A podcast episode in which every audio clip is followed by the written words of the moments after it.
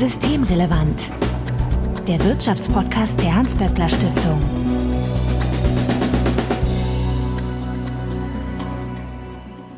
Heute ist Donnerstag, der 10. August 2023. Willkommen zur 156. Ausgabe von Systemrelevant. Sebastian Dolin, ich grüße dich. Hallo Marco.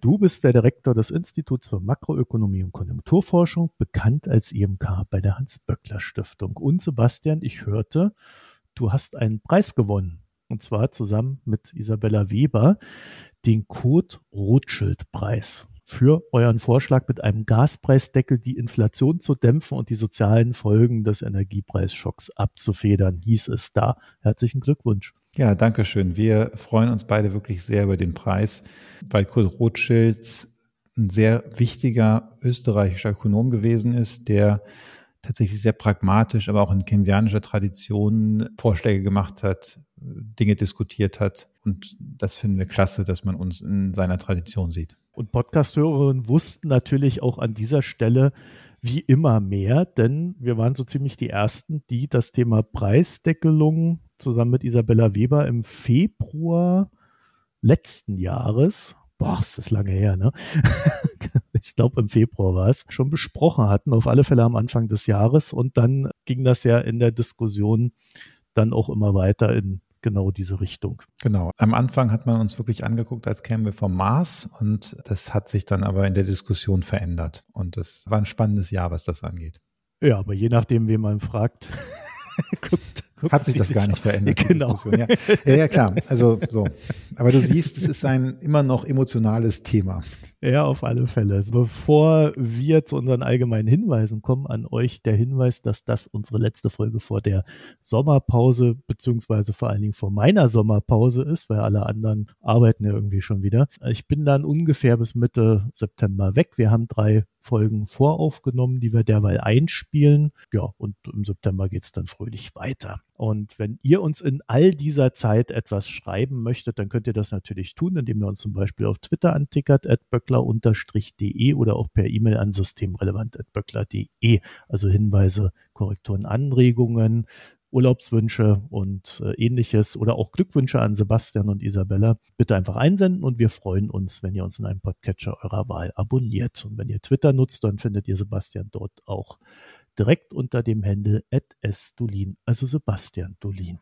Mein Name ist Marco Herak und wir wollen uns heute mit der Konjunkturrettung befassen. Ich finde, das ist auch ein schönes Thema für die letzte Folge vor der Sommerpause, denn ich denke, das Thema wird den Herbst über öfter zu diskutieren sein. Sebastian, Deutschland steht am Abgrund, habe ich gelesen. Das BIP schrumpfte im ersten Quartal um minus 0,1 Prozentpunkt und stagnierte im zweiten Quartal. Also die Welt ist nicht mehr die gleiche, wie sie im Jahr 2020 war oder eigentlich genau dieselbe, was ja auch schon wieder problematisch sein könnte. Was sind denn die Gründe für diese nicht so erfreuliche Entwicklung? Ja, also ich glaube, man muss jetzt erstmal, du hast es ja sehr, sehr dramatisch dargestellt. Deutschland steht am Abgrund. Ich glaube, das ist ein bisschen übertrieben. Wir, wir haben ein bisschen die Rhetorik jetzt wieder, die wir schon mal Anfang der 2000er Jahre hatten Damals gab es ganz viele Bücher, Deutschland Abstieg eines Superstars, ist Deutschland noch zu retten und so weiter. Und auch damals haben, haben viele davon geredet, dass wir jetzt eben diesen unaufhaltbaren Abstieg Deutschlands hätten. Jetzt haben wir wieder so ein bisschen so eine Debatte. Und die wirtschaftliche Lage ist ja tatsächlich nicht wahnsinnig gut im Moment. Wir haben diese schrumpfende Wirtschaft. Und was aber dazu kommt, ist, das hast du auch so ein bisschen angedeutet, die Wirtschaft schrumpft von einem Niveau, wo sie sich noch gar nicht ganz von der Corona-Krise eigentlich erholt hatte. Von daher ist das schon ein relativer Rückgang, also Anfang 2022, also vor etwas mehr als einem Jahr, oder anderthalb Jahren ungefähr, da hätte man noch gedacht, dass die Wirtschaft wächst. Das ist auch in allen Prognosen damals da gewesen, der Projektion der, der Bundesregierung. Und wenn man jetzt die damaligen Projektionen mit heute vergleicht, dann ist da so eine Lücke irgendwo zwischen etwas mehr als zwei und fünf Prozent zwischen der Wirtschaftsleistung, die man damals erwartet hat und was wir jetzt wirklich dieses Jahr sehen werden. Mhm. Das ist schon nicht nichts. Das ist ein ziemlicher Wohlstandsverlust, muss man einfach so sagen. Die Frage bei dieser ganzen Debatte ist schon, und darum ist ist es, glaube ich, total wichtig, dass du fragst, was, was passiert hier eigentlich gerade? Nach unserer Interpretation ist das, was wir hier sehen, dass Deutschland von einem ganz massiven Energiepreisschock getroffen worden ist im vergangenen Jahr durch, den, durch die russische Invasion in der Ukraine und was dann alles danach gekommen ist. Und dass die Wirtschaft aufgrund dieses Schocks jetzt dieses Jahr schrumpft. Das ist der Hauptgrund. Das ist aus unserer Sicht der Hauptgrund, ja. Also und alles, was danach kommt. Da hängt ja ein Rattenschwanz dran. Also der Energiepreisschock hat die Inflation in die Höhe getrieben. Deshalb hat die Europäische Zentralbank die Zinsen erhöht und da gibt es alle möglichen Verwerfungen. Und all das zusammen führt eben dazu, dass die deutsche Wirtschaft jetzt schrumpft und wahrscheinlich sich auch nächstes Jahr nur sehr langsam davon wieder erholen wird. Jetzt habe ich noch zwei andere Sachen. Die Nachfrage aus China ist jetzt auch nicht mehr so hoch, wie sie sein sollte, um uns Wachstum zu verleihen. Das liegt jetzt aber weniger an der EZB, sondern eher an den Problematiken, die man dann so in China findet. Und dann habe ich noch mhm. gelesen, Facharbeitermangel. Das wäre auch ein bremsendes Element. Ja gut, wir müssen uns jetzt mal angucken, was überhaupt schrumpft. Und auf der einen Seite hat der Konsum, der Privatkonsum nachgelassen und auf der anderen Seite ist die Investitionstätigkeit der Unternehmen relativ schwach und drittens äh, schrumpft der Wohnungsbau. Und es ist ja jetzt nicht so, dass wir plötzlich weniger Fachkräfte hätten als vor einem Jahr, sondern mm, man kann grob, grob davon ausgehen, dass wir die gleiche Zahl Menschen noch da haben. Das heißt, das kommt, was da gerade passiert, nicht relativ eindeutig nicht vom Fachkräftemangel. Die Menschen konsumieren weniger. Und das ist wirklich ein dramatischer Rückgang so im, im historischen Vergleich, was wir da über die Jahreswende jetzt gesehen haben. Die konsumieren weniger, weil einfach ihre Kaufkraft gefallen ist. Das können die meisten aus eigener Erfahrung sehen. Die Löhne sind nicht so viel gestiegen, aber die Preise sind überall gestiegen. Und das Ergebnis ist halt, dass man weniger seltener essen gehen kann, dass man vielleicht nicht in den Urlaub fährt und so weiter. Und das ist alles schrumpfender Konsum. Das hat wenig mit Fachkräftemangel zu tun. Das hat übrigens auch nichts mit Bürokratie oder sowas zu tun. Dann haben wir die Investitionen. Da ist es zumindest in unserer Interpretation auch nicht so, dass die Unternehmen jetzt keine Maschinen kaufen, weil es die Fachkräfte nicht gibt, um die Maschinen aufzustellen, sondern die halten sich zurück, weil die Lage und insbesondere die, die Frage der Energiepreise, weil das sehr, sehr unsicher ist. Also wir haben im vergangenen Jahr ja gesehen, dass dann plötzlich der Strompreis mehrere hundert Euro pro Megawattstunde im Großhandel bedeutet hat und ist ein bisschen jetzt wieder gefallen. Das war ein enormer Schock für viele, weil man diese Preise gar nicht für möglich gehalten hat. Und jetzt weiß man nicht, man ist dann darauf gestoßen worden, dass wir auch eine Transformation haben, die ansteht. Und da wissen viele einfach nicht, wie es mit den Preisen die nächsten zwei, drei, fünf, zehn Jahre weitergeht. Und wenn man in so einer unsicheren Situation ist, ist es eigentlich immer besser, nochmal kurz abzuwarten mit den Investitionen. Und wenn alle abwarten, ja, dann sind einfach jetzt zu wenig Investitionen da. Und das dritte ist der Wohnungsbau. Da hatten wir lange einen Fachkräftemangel, aber da sind die Baugenehmigungen jetzt so eingebrochen und die Auftragseingänge der Unternehmen, die Mehrheit der Unternehmen sagt, sie plant eher Beschäftigungsabbau. Auch das deutet nicht auf einen Fachkräftemangel dann hin, sondern es deutet eher darauf hin, dass das ein Problem ist, das von der Nachfrageseite da kommt. Und China? Ja, China ist natürlich ein Problem und ich würde ja auch nicht sagen, dass es nur einzig der Energiepreisschock ist, aber überwiegend ist es der Energiepreisschock. Gut, aber für die chinesische Konjunktur können wir ja eh nichts. Also da, das müssen wir ja quasi so hinnehmen, wie es ist. Ja, wir können auch keine Strukturreform machen aus Berlin. Also wir können da relativ wenig machen, was da in China passiert. Mhm. Also das ist einfach, das ist sowas, wie wir Volkswirte äh, exogene Schocks nennen. Ich habe mich nur gefragt, weil in China ja jetzt auch äh, offiziell Deflation herrscht, äh, ob das nicht äh, eigentlich eine gute Nachricht für uns ist, weil dann sinken da ja die Preise, das heißt, da können wir billiger einkaufen und das hilft uns dann bei unseren inflationären Problemen. Ja, da ist natürlich noch ein Wechselkurs zwischen, wo nicht ganz klar ist, in welche Richtung der Euro-Renminbi-Wechselkurs dann läuft. Also wenn da die Preise fallen und der Renminbi aufwertet, das weiß man nicht ganz genau. Aber ich meine grundsätzlich klar, es deutet darauf hin, dass wir zumindest von den Preisen aus China keinen Inflationsdruck bekommen. Jetzt hast du ja schon ein paar Gründe genannt, die du so als Hauptgründe siehst. Und jetzt gibt es passenderweise einen Vorschlag der Union, fünf konkrete Vorschläge, um genau zu sein, wie man die ganze Malaise äh, beseitigt. Und ähm, ich, ich würde das ganz gern mal ganz kurz in, in all seiner Konkretheit zitieren. Geht auch schnell. Zitierst du aus der Bild am Sonntag jetzt? Nein, ich bin auf die Seite der Union oder der CDU so. gegangen und habe dort diese fünf Punkte mir abgeschrieben. Und Weil Anfang der Woche gab's die noch nicht. Da musste man, äh, ich dachte, du hättest jetzt dich über die diese Kürze, die Ausführlichkeit in der Bild am Sonntag darüber aus, ausgelassen. Nein, also äh, das, was ich jetzt zitiere, Sie haben noch ein bisschen was dazu geschrieben, aber äh, die Kernforderungen haben Sie fett, fett markiert und das würde ich gerne kurz vorlesen. Das sind tatsächlich fünf Punkte, weil ich habe mich dann danach schon gefragt, ob das hilft, um wem das hilft. Sagen wir es mal so. Deswegen fand ich die ganz spannend. Also, wir fordern, dass Strom- und Netzentgelte gesenkt werden und zwar schon zum 1. Oktober. Wir fordern einen Stopp aller neuen Gesetze, die Bürokratie verursachen. Wir fordern Überstunden ab sofort steuerfrei zu stellen. Wir fordern keine Erbschaftssteuer aufs Elternhaus, die Grunderwerbsteuer für selbstgenutzte Immobilien senken und das unfaire Heizungsgesetz endlich stoppen. Also das waren dann drei Vorschläge in einem. Und wir fordern weniger Steuern auf einbehaltene Gewinne und bessere Abschreibungen. Also fragen wir es mal so, hilft das der Konjunktur? Also erstens nein, das hilft in der Form wahrscheinlich der Konjunktur nicht oder sagen wir so, nicht so, wie man das hoffen könnte. Da ist ein Element bei, wo ich sagen könnte, ja, das könnte vielleicht der Konjunktur helfen, das sind diese Abschreibungen. Und beim Rest würde ich sagen, das hilft der Konjunktur nicht. Vor allem die Union hat ja auch eine Frage offen gelassen. Wenn man jetzt keine Stromsteuern mehr erhebt und wenn man die Grunderwerbsteuer senkt und die Erbschaftssteuer, dann fehlt ja irgendwo Geld. Zumindest wenn die Union jetzt nicht gleichzeitig sagt, wir lockern die Schuldenbremse oder wir machen nochmal eine Ausnahmeregel, dann muss das Geld ja woanders gekürzt werden. Und da dürfte wahrscheinlich der konjunkturelle Schaden von den Kürzungen größer sein als, als das, was da irgendwie Wachstum schafft. Du meinst, die richtige Antwort auf die fünf Vorschläge ge wäre gewesen oder die richtige Headline, Friedrich Merz will die Schuldenbremse abschaffen? Naja, das will er ja wiederum auch nicht. Ich hätte eigentlich äh. eher gesagt, Thema verfehlt, weil aus meiner Sicht muss man jetzt erstmal eine Problemanalyse machen, was, warum wächst die deutsche Wirtschaft nicht? Und dann sollte man entweder diese Probleme angehen oder aber etwas vorschlagen, was die Probleme quasi kompensiert.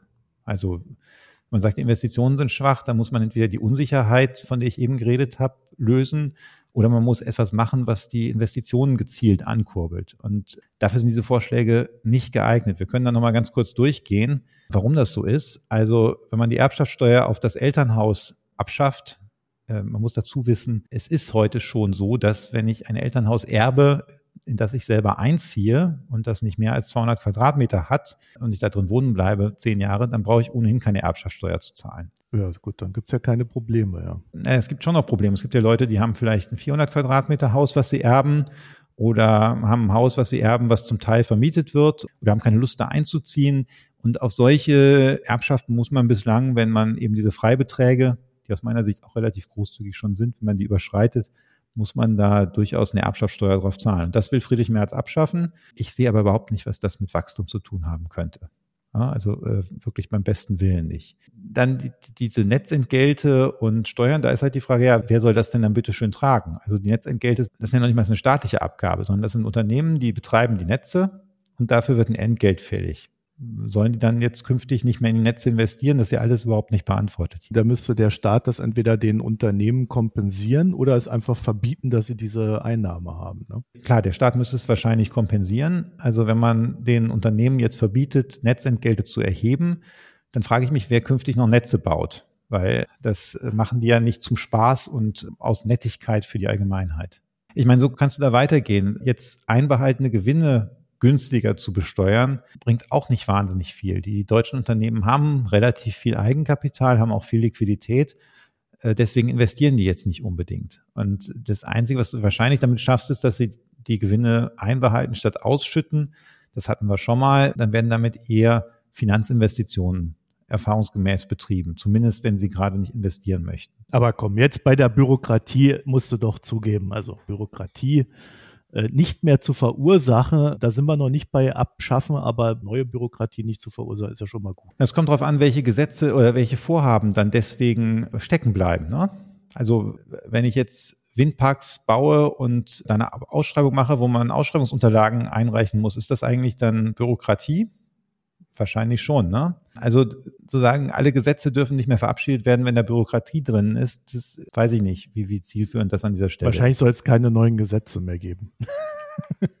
so habe ich es ehrlich gesagt gelesen. Aber auch das, wir haben ein Bürokratieproblem in Deutschland. Da ist durchaus was dran, aber das ist vielleicht jetzt der falsche Ansatz. Und auch damit wird man nicht mit dem Stopp weiterer neuer Bürokratie wird man jetzt nicht den Investitionsattentismus irgendwie lösen können.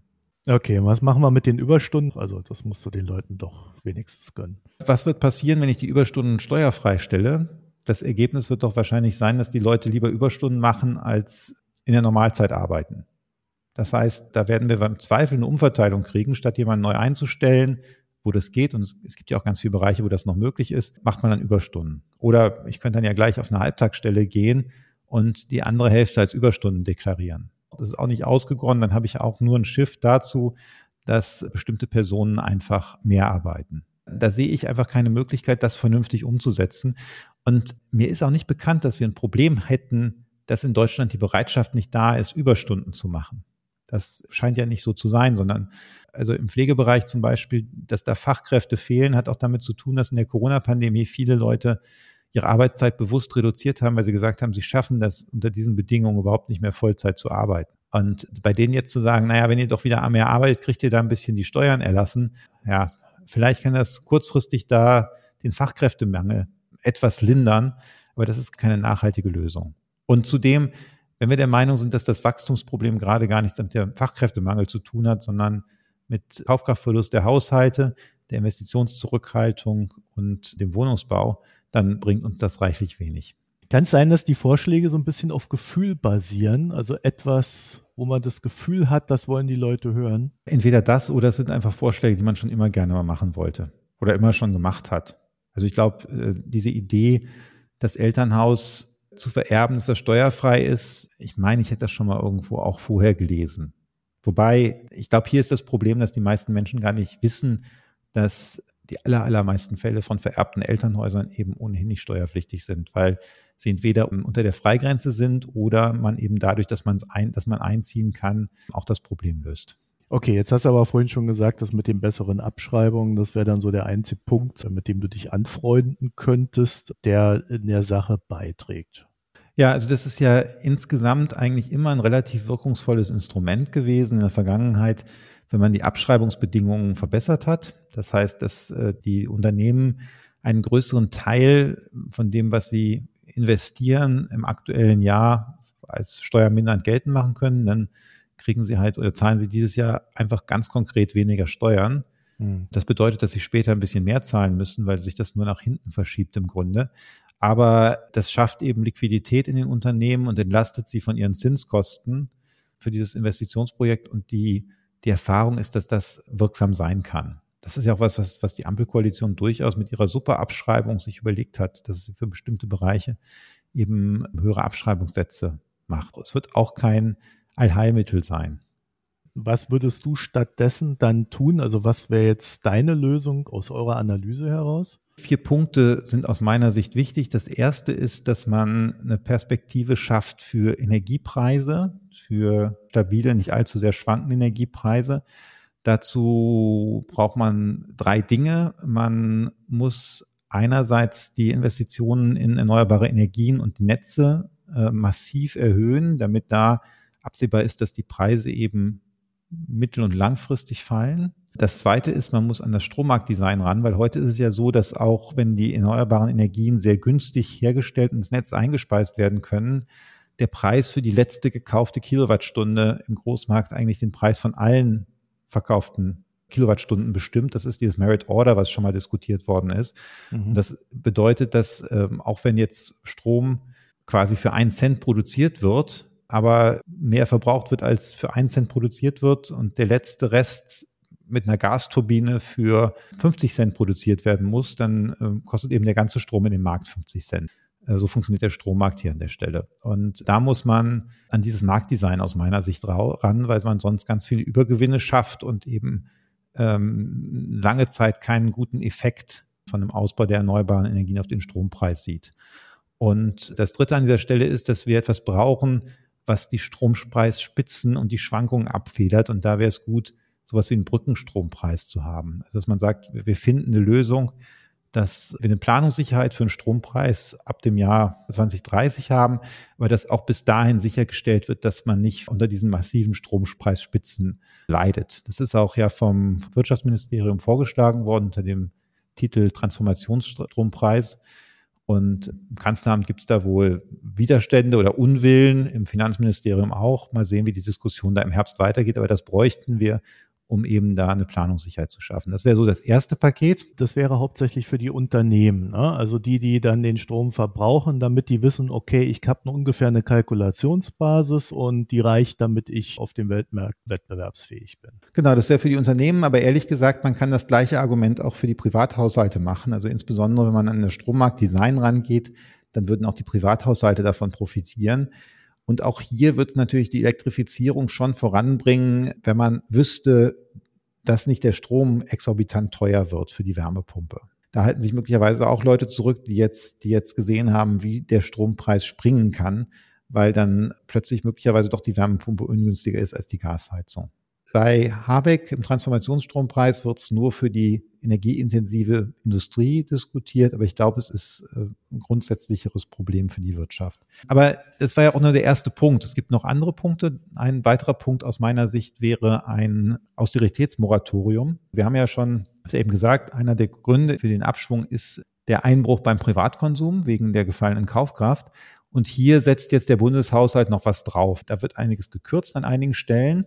Und unter anderem ist die Erhöhung des BAföGs, das sollte angepasst werden, auch angesichts der gestiegenen Lebenshaltungskosten. Das ist gestrichen worden und wir haben ja die Diskussion gehabt um das Elterngeld für reiche Eltern. Auch da sind jetzt Leistungen zusammengestrichen worden und jetzt gerade bei letzterem kann man sich über die soziale Gerechtigkeit ja trefflich streiten, aber auch jemand, der 150.000 Euro zu versteuerndes Jahreseinkommen hat, wenn der jetzt plötzlich 20.000 Euro weniger netto durchs Elterngeld hat, die werden wahrscheinlich etwas weniger ausgeben. Und das heißt, da würde so ein Austeritätsmoratorium, das heißt jetzt keine Kürzungen im Bundeshaushalt, das würde dazu beitragen, dass, dass der Konsum nicht, nicht geschwächt wird in dieser Situation, wo man das eigentlich nicht tun sollte. Da ist ja auch sehr auffällig, je länger jetzt diese Diskussion über den Haushalt läuft, dass dann doch äh, vor allen Dingen bei sozialen Sachen gekürzt wird. Ja, ja, genau. Soziale Sachen, dann äh, haben wir Studienförderung, all solche Sachen wird dann ja, wird dann ja schon gekürzt. Ich glaube, das geht da durch die Bank, aber also es, es trifft auch Privathaushalte am Ende. Also das wäre der zweite Punkt zu sagen, wir machen keine Austerität, keine, keine Kürzung in diesem Moment. Das würde bedeuten, dass man eben nochmal die Schuldenbremse aussetzen müsste, dass man nochmal die Notsituation erklären müsste. Ich glaube, das ist rechtlich überhaupt kein Problem, weil die wirtschaftliche Lage eben relativ zu dem, was wir vor anderthalb Jahren erwartet hätten, tatsächlich einfach ziemlich schlecht ist. Aber das möchte natürlich die FDP in dieser Situation nicht. Und dann kommen wir zu den Superabschreibungen. Das klingt natürlich toll. was ist, was sind denn super? Ja, guck mal, da, da komme ich ja auch der Union entgegen. Abschreibungsbedingungen verbessern. Also mhm. einfach, dass die Unternehmen jetzt am Anfang einen größeren Anteil ihrer Investitionen abschreiben können. Von mir aus könnte man auch sagen, eine Investition darf vollständig im ersten Jahr abgeschrieben werden, also Totalabschreibung. Jetzt kann man sich darüber streiten, ob man das nur für Transformationsinvestitionen oder auch für andere machen sollte. Bin ich eigentlich ein bisschen leidenschaftslos, aber es würde beides funktionieren. Das ist jetzt der Punkt, den wir aus dem Fünf-Punkte-Programm der Union übernommen haben. Und viertens müsste, und da haben wir schon mal drüber geschrieben zuletzt, da gibt es einen Policy Brief vom IMK zu, sollte der öffentliche Wohnungsbau so gefördert werden, dass jetzt diese Wohnungsbaunachfrage stabilisiert wird. Weil wir haben das Problem, dass jetzt so wenig Wohnungen gebaut werden, dass die Unternehmen die Leute möglicherweise bald entlassen, Kapazitäten abbauen. Und das in einer Situation, wo wir eigentlich einen massiven Wohnungsmangel in Deutschland haben. Und das ist aus verschiedenen Gründen einfach schlecht.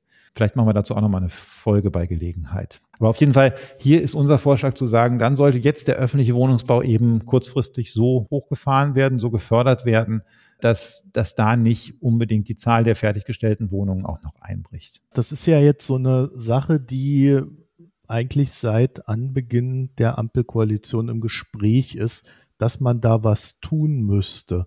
Und bisher gab es irgendwie wenig Zug dahin. Da ist tatsächlich wenig passiert. Ja, das ist ein bisschen unfair. Es ist relativ viel Geld schon bereitgestellt worden zur weiteren Förderung auch des sozialen Wohnungsbaus. Das Problem ist nur, dass sich die Rahmenbedingungen wesentlich schneller verschlechtert haben. Also die Zinsen sind gestiegen, die Preise für, für Baumaterialien sind gestiegen und das Ergebnis ist einfach, dass Bauen zurzeit deutlich weniger erschwinglich geworden ist, als das noch vor zwei Jahren war. Und das heißt, die Koalition hat ein paar Sachen tun wollen, hat auch was bereitgestellt, aber die Gegenwinde hier sind so stark, dass man damit nicht wirklich vorankommt.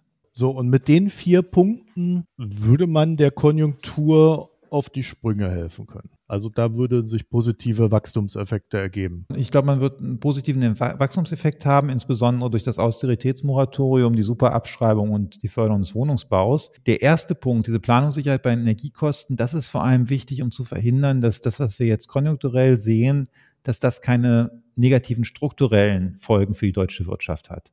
Was wir zurzeit sehen, ist, dass diese energieintensiven Industrien ihre Produktion schon ganz massiv zurückgefahren haben und dass die jetzt aber auch über, bei Neuinvestitionen oder Ersatzinvestitionen darüber nachdenken, den Standort hier aufzugeben und woanders zu produzieren.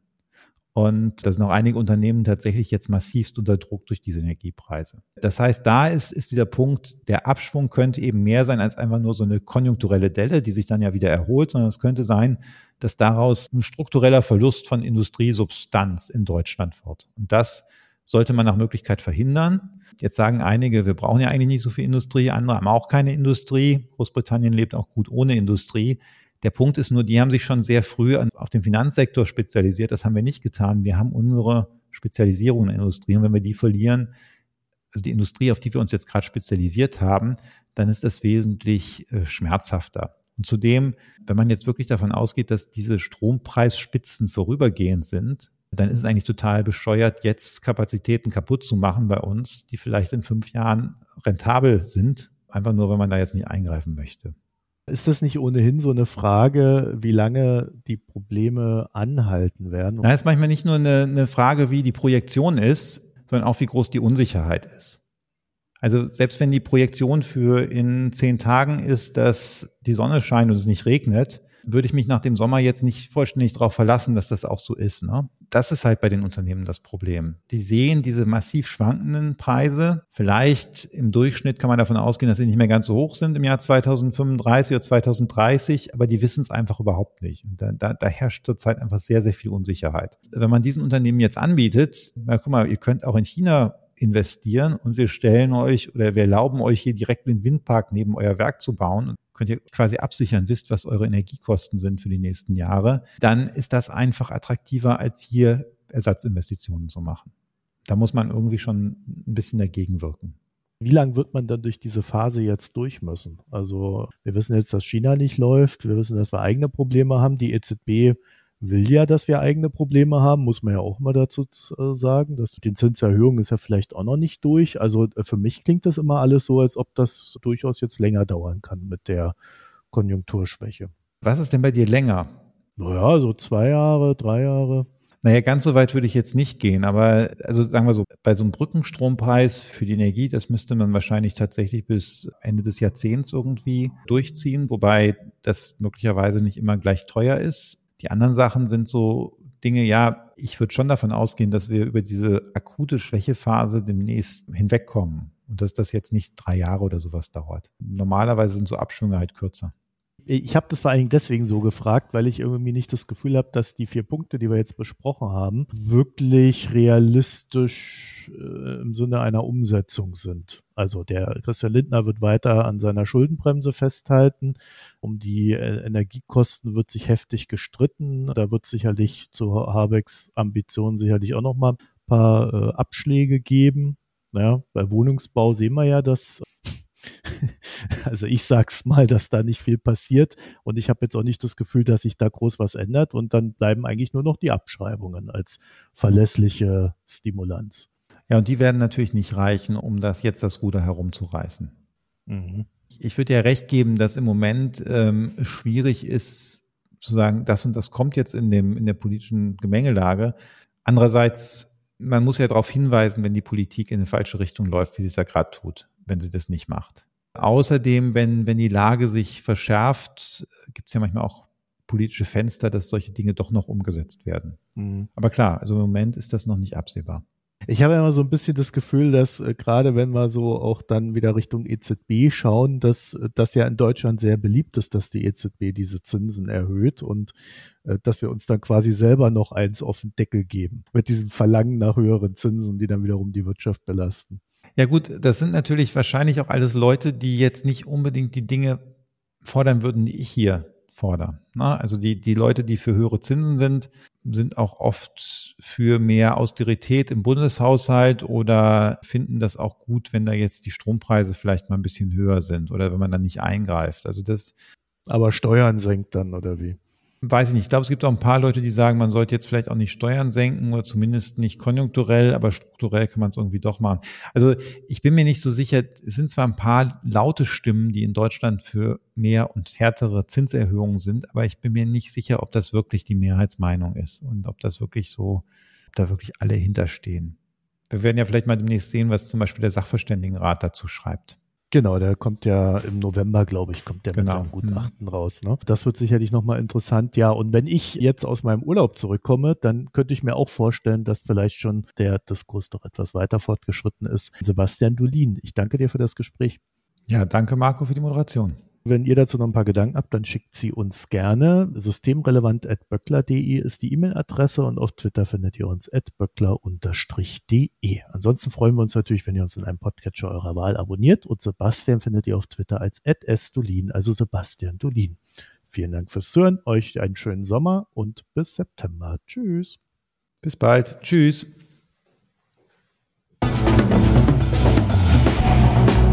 Das war Systemrelevant der Wirtschaftspodcast der Hans-Böckler Stiftung.